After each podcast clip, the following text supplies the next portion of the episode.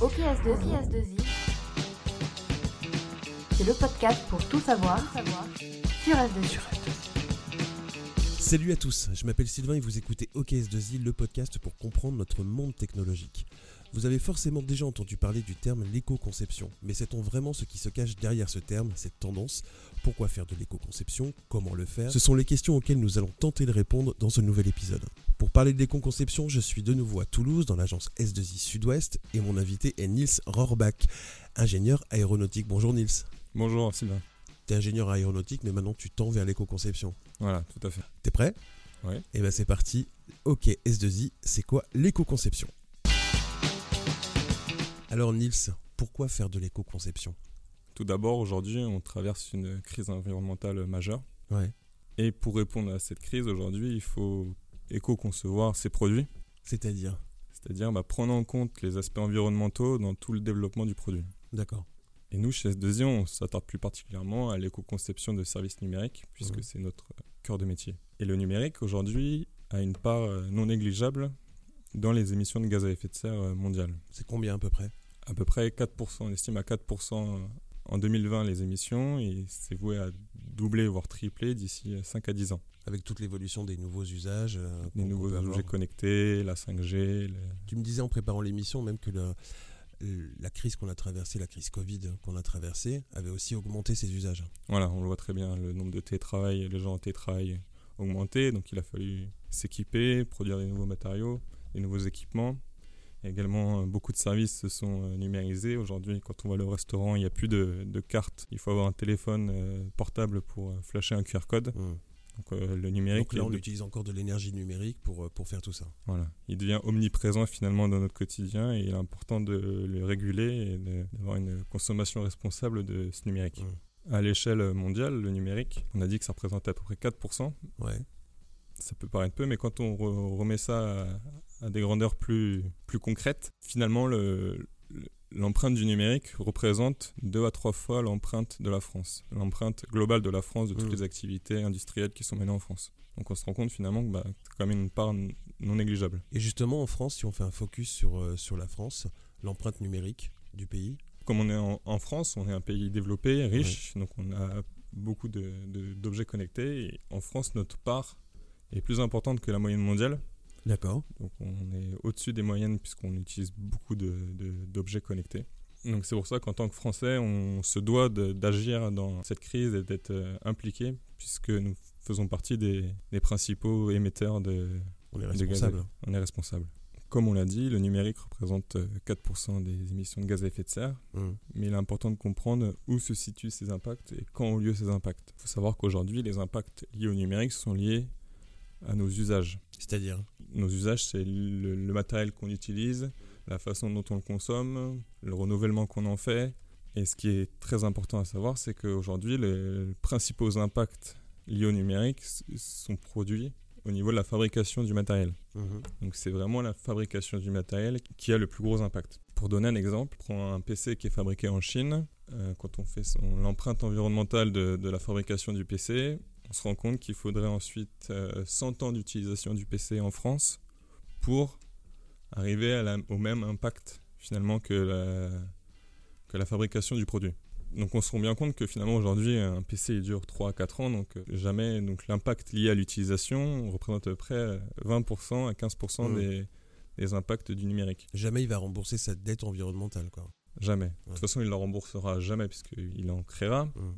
Mais du moins la, la fabrication de matériel, et c'est bien ça la chose fondamentale à avoir en tête, c'est que la création du matériel est source d'impact. Même si après on recharge les appareils avec euh, de l'énergie solaire ou qu'on utilise euh, d'autres biais, Le mal est fait. le mal est fait. Également, un gros problème aujourd'hui du numérique, c'est l'obsolescence et l'obésité du logiciel.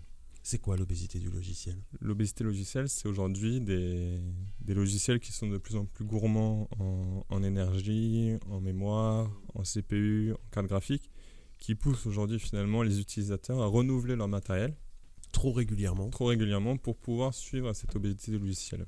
Il y a la loi de Wurtz qui dit que les logiciels ra- ralentissent plus vite que le matériel accélère.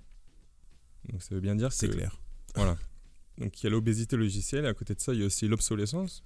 On se rend compte que bah, euh, la durée de vie des équipements a beaucoup diminué.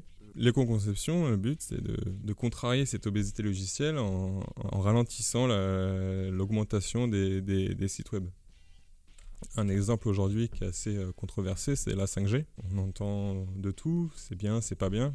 Et comme souvent on dit en éco-conception, on utilise le terme ça dépend. Ça dépend pourquoi Ça dépend l'utilisation qu'on en fait. La 5G, c'est génial pour des implications industrielles, pour de la robotisation, pour du suivi dans un cadre industriel. Ouvrir la 5G euh, au grand public pour pouvoir permettre de diffuser des vidéos encore plus lourdes qui consomment encore plus d'énergie. Ça va inciter les utilisateurs à changer leur matériel pour avoir des appareils compatibles 5G avec plus de mémoire, avec mmh. plus de donc voilà. Donc, la 5G, ça, ça dépend. Ça a des pour et des contre et ça dépend de l'usage qu'on en fait. On a plusieurs niveaux d'éco-conception. C'est-à-dire? On va, donc il va y avoir l'éco-conception niveau 1 qui va, qui va s'attarder à mesurer les impacts comme on a parlé, à identifier les plus gros impacts et, et réduire du coup la solution par euh, des solutions moins énergivores ou qui mhm. émettent moins de gaz à effet de serre. Et on a le, le step ultime qui est l'éco-conception facteur 4, qui est l'utilisation de la low-tech avec la high-tech. Pour illustrer euh, la low-tech et la high-tech, on peut prendre l'exemple d'une entreprise, d'une start-up euh, toulousaine qui développe une application euh, météo euh, ultra précise, qui mmh. utilise les données satellites, des gros algorithmes très précis. Et le but de cette application, c'est de, donner des prévisions météo très fiables et très précises pour les agriculteurs. Et donc, quand ils ont mis en place cette application, ils se sont dit, bon, bah, nous, on veut que, que ça touche le plus grand nombre de personnes. Et notamment ceux qui en ont besoin et qui ont moins accès à ça. Et donc ils avaient à cœur de s'engager auprès de l'Afrique, parce qu'on sait qu'en Afrique il manque cruellement de moyens. Et donc ils sont arrivés à un problème en disant bah oui on a une application, elle marche bien, mais en Afrique ils n'ont pas tous des portables, donc ça va pas marcher notre solution finalement. Ils se sont dit bah comment on peut faire? Est-ce qu'on va acheter un portable à tout le monde? Bah non, parce qu'acheter un portable à tout le monde, du coup, ça va.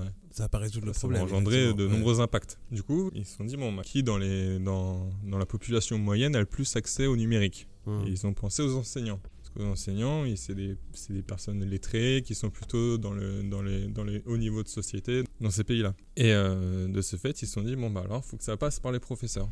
Ça va être notre moyen de communication. Et donc, la solution, c'était d'utiliser la low-tech. Et la low-tech, ça a été le tableau noir du professeur. Et donc le professeur, le matin, bah, marquait les indications météo euh, sur le tableau. Que lui avait reçu sur son application ou via le site. Voilà.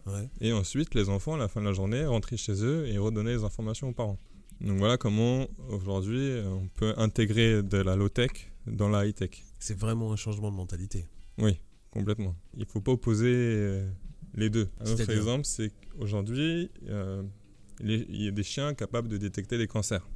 En revanche, Google a aussi développé euh, des algorithmes d'intelligence artificielle qui permettent de repérer aussi beaucoup plus vite les, cancers. Et donc l'idée c'est pas d'opposer les deux en disant oui c'est mieux le c'est mieux Google ou c'est mieux le chien. Non, il faut dire bah, dans des endroits où il y a moins de ressources, où il y a moins de on va jouer sur la complémentarité. Voilà, par exemple sur l'Afrique, bah, on va dire euh, oui, c'est bien de développer euh, cette solution avec le chien parce que ça va, ça va avoir moins d'impact. Dans des pays où on a déjà une, une, infrastructure déjà présente, ben, on va pouvoir utiliser ces, moyens et ces nouvelles technologies à, moindre frais que, euh, que si on le développait. Tout développer, tout, tout développer dans mm. certains pays qui n'ont mm. pas la même infrastructure que nous. Alors justement, Nils, comment on fait ça? Comment on fait de l'éco-conception? Alors l'éco-conception, on s'improvise pas à l'éco-conception. C'est comme mm. aujourd'hui, c'est quand même cadré par une norme, la norme ISO 14062, qui dit qu'il faut prendre l'intégration des contraintes environnementales dans la conception des produits et de services selon une approche globale et multicritère. C'est vraiment cette approche globale qu'il faut prendre en compte quand on fait de l'éco-conception. L'éco-conception rentre aussi dans le, dans le développement durable et doit répondre aux trois piliers du développement durable, qui est la préservation de l'environnement, l'équité sociale et l'efficacité économique. C'est-à-dire qu'il faut, au-delà d'une éco-conception technique, mmh. penser aussi à l'aspect sociétal du service numérique et de l'impact qu'il va avoir au niveau sociétal. Mmh. J'imagine qu'après, il y a une démarche pour faire tout ça. Voilà. Ensuite, c'est assez cadré, donc la norme ISO 14062 détaille un peu la démarche. Donc c'est une démarche euh, globale. Et c'est vraiment ça qu'il faut avoir en tête aujourd'hui. C'est-à-dire que on ne conçoit pas un logiciel ou un site web ou c'est pas en, optimisant des lignes de code qu'on fait l'éco-conception finalement. Ouais. On éco-conçoit un acte métier. Prenons un exemple. Euh, aujourd'hui, si je veux réserver un, billet de train, mmh. je vais sur le site, de la SNCF et je réserve un billet de train. Donc, si le site de la SNCF euh, est mal fait, on va pas juste te dire ouais, il y a trop d'images, il y a trop de vidéos, il prend trop de place, on va essayer d'optimiser ça. On va plutôt partir d'une approche globale en disant bah, quel est l'objectif de ce site? Réserver un billet de train. Mmh. Et on va faire un peu le parcours utilisateur en disant bah voilà, l'utilisateur pour réserver un billet de train, il a besoin bah, d'avoir un ordinateur à lui, d'avoir une box, une connexion internet qui vient communiquer au serveur de la SNCF, et ainsi de suite. Et du coup, on a vraiment la chaîne complète de l'acte métier qui est de réserver un billet de train. Et grâce à ça, et un outil qui est indispensable à l'éco-conception qui est l'analyse de cycle de vie, donc qui permet du coup d'analyser les impacts environnementaux à toutes les étapes du cycle de vie, mmh. donc que ce soit la fabrication, mmh. l'utilisation, la fin de vie.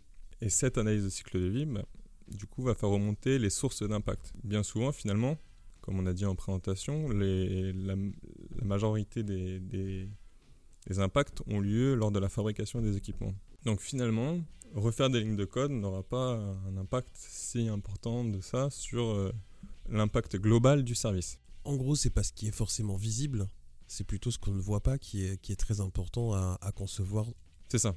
Parce qu'on se dit, bah oui, il euh, faut aller sur le site internet, il euh, faut un ordinateur pour aller sur le site de la SNCF, mais moi j'ai déjà un ordinateur, donc de toute façon, ça n'a mmh. pas d'impact. Mmh.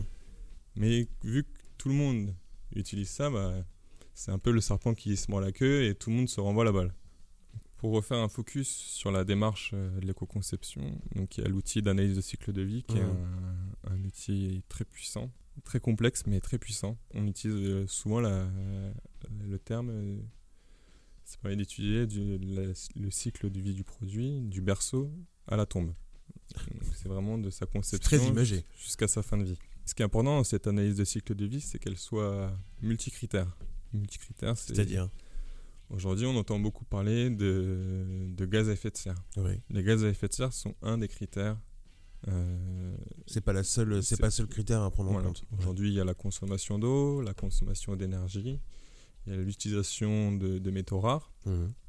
Et donc, il est important de prendre les différents impacts et les différents indicateurs dans l'analyse du cycle de vie pour éviter les transferts de pollution.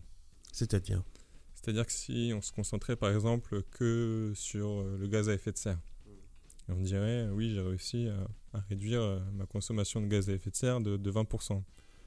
Mais à côté de ça, la solution que j'ai choisie elle fait consommer 4 fois plus d'eau. Oui, donc au, final. Donc au euh, final, le gain, le gain global sera nul. Hmm. Donc c'est pour ça qu'il est vraiment très important d'avoir une vision multicritère pour éviter les transferts de pollution. L'analyse du cycle de vie d'un produit ou d'un service permet aussi vraiment d'avoir une vue d'ensemble et d'être un facteur de décision. Oui, tout à fait. C'est c'est un élément clé du coup dans, dans la décision aujourd'hui de, des solutions qui vont être choisies, puisqu'on on, aura en main les, les impacts et on pourra les maîtriser. La solution choisie sera liée au résultat de l'analyse de cycle de vie. Mmh.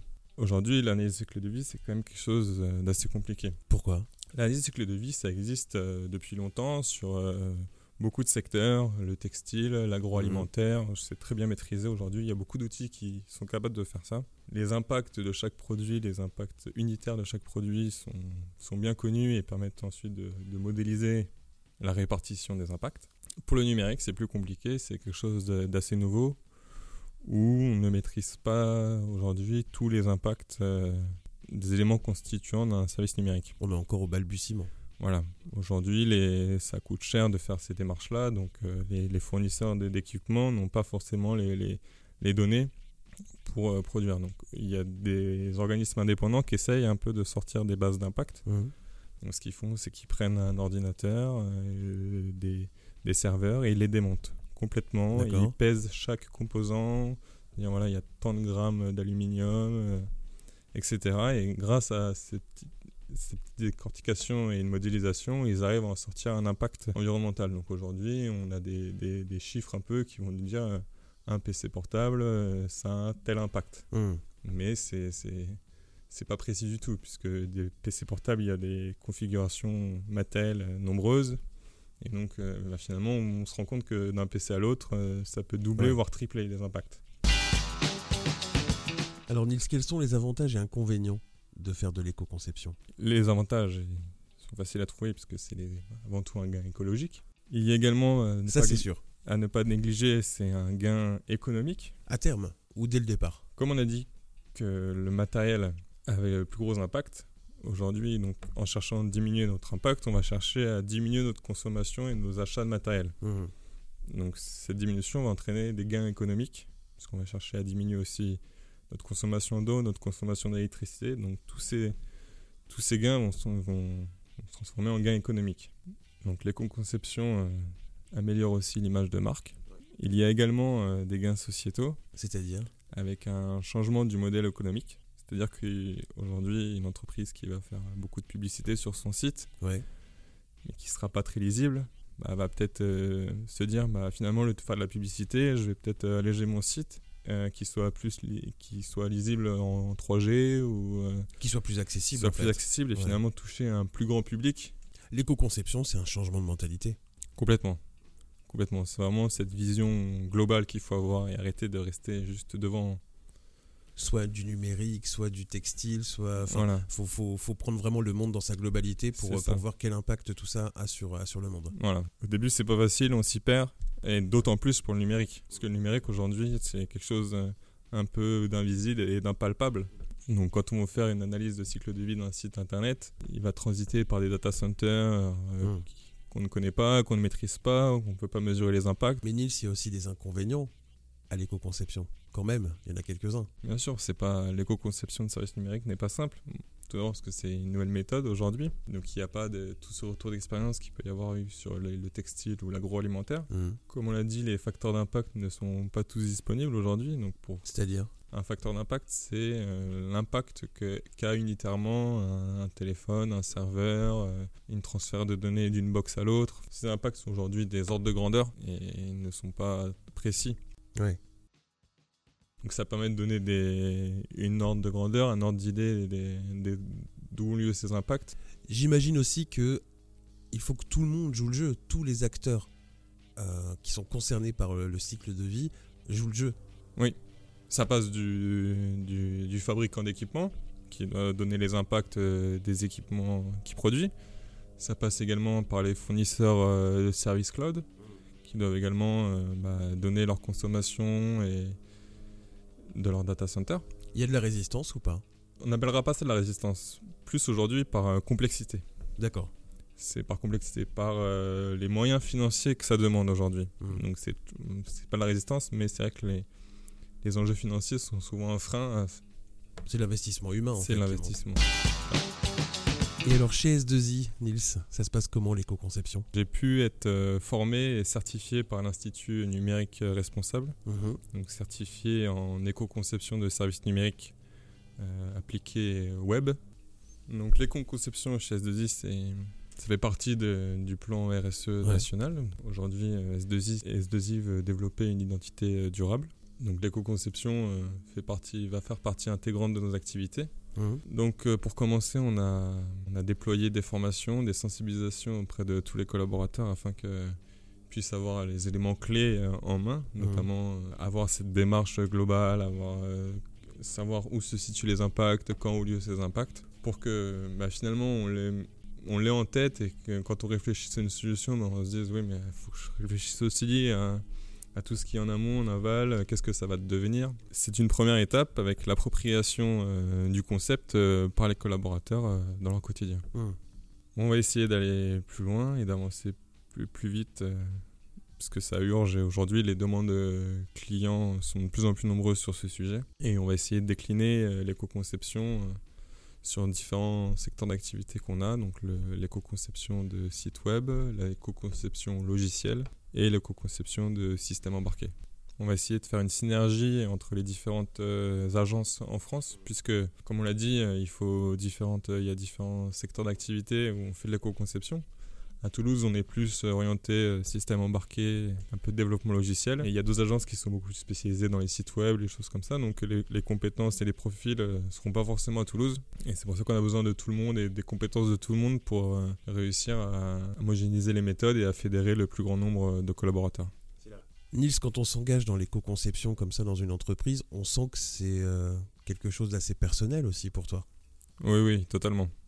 Tu as toujours été euh, très euh, sensible à la cause environnementale? J'ai été sensible et il y a eu un, événement qui a marqué un peu euh, la suite de ma carrière. J'ai repris les études il y a quelques années en formation continue pour devenir ingénieur dans une école à Toulouse. Au sein de le programme de cette formation était beaucoup axé sur les valeurs, sur les nouveaux systèmes de management participatif, collaboratif, et surtout sur les valeurs et sur la prise en compte des, valeurs euh, bah, dans notre quotidien. Pour pouvoir s'épanouir professionnellement, je pense qu'il est indispensable de retrouver des valeurs personnelles dans son travail, mmh. sinon on pourra on ne pourra pas s'épanouir. Et moi, je sentais bien qu'il y avait quelque chose qui me bloquait, qui me gênait dans mon quotidien et que et j'arrivais pas à trouver euh, la raison de, de cette gêne. Et donc c'est suite à cette formation où je me suis dit, bah non, finalement mes valeurs personnelles, je veux qu'elles soient aussi dans, mes, dans mon travail euh, professionnel. Et donc c'est à partir de là que bah, j'ai décidé de m'engager dans la responsabilité numérique, puisque c'est des valeurs qui me tiennent, qui donnent du sens à mon travail et qui permettent de m'épanouir au quotidien euh, chez S2I. Merci beaucoup Nils de nous en avoir dit un peu plus sur l'éco-conception. Je pense qu'on a une idée un peu plus claire de ce que c'est. Merci beaucoup. Avec plaisir. J'espère que je vous aurai éclairé sur le sujet. On peut te retrouver sur LinkedIn. Le lien sera en description de l'épisode. Et j'en profite pour remercier Audrey Morandi, responsable de communication à S2I Sud-Ouest pour la coordination et l'accueil dans ses locaux. Vous pouvez vous abonner sur les plateformes de streaming Apple, Deezer, Spotify. Vous serez au courant des prochains épisodes. Et si vous avez des idées de thèmes pour l'émission, n'hésitez pas. fr-ok-podcast à s2i.fr. Nous on se retrouve dans 15 jours. Salut